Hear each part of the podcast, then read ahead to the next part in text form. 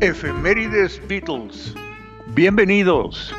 Un día en la vida de los Beatles. Sitio de efemérides para seguir las actividades día a día de la banda más exitosa de la historia musical. Documentada y comentada por su amigo Jorge Bolio Telles.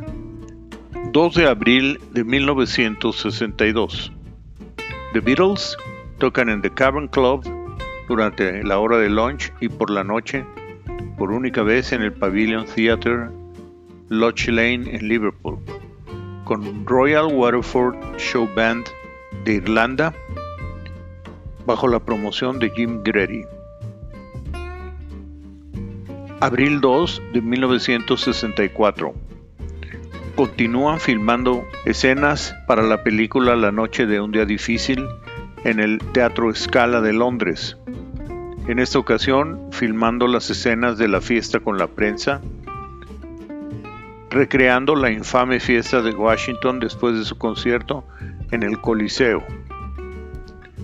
2 de abril de 1965. En el estudio 2 de EMI Studios en Londres, de 10 a 11 de la mañana, se hace la mezcla estéreo de You're Going to Lose That Girl, remix 3 de la toma 23 que nunca fueron utilizadas, producidas por George Martin, Norman Smith y como segundos ingenieros Ron Pender y Vic Gunn. 2 de abril de 1965 Continúa la filmación en Twickenham Film Studios, St. Margaret's, Twickenham, de la película Eight Arms to Hold You, ya que aún no le cambiaban el título definitivo a Help. Abril 2 de 1970.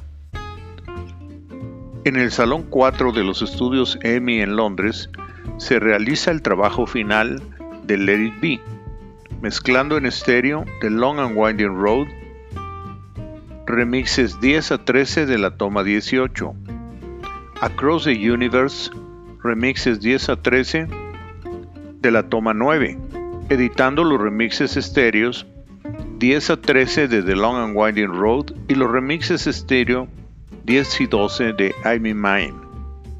Spector aumentó la duración original de I'm in Mind de 1 minuto y 34 segundos a 2 minutos con 25 segundos, reorganizando versos y coros y uniéndolos de manera que los escuchas no lo notáramos.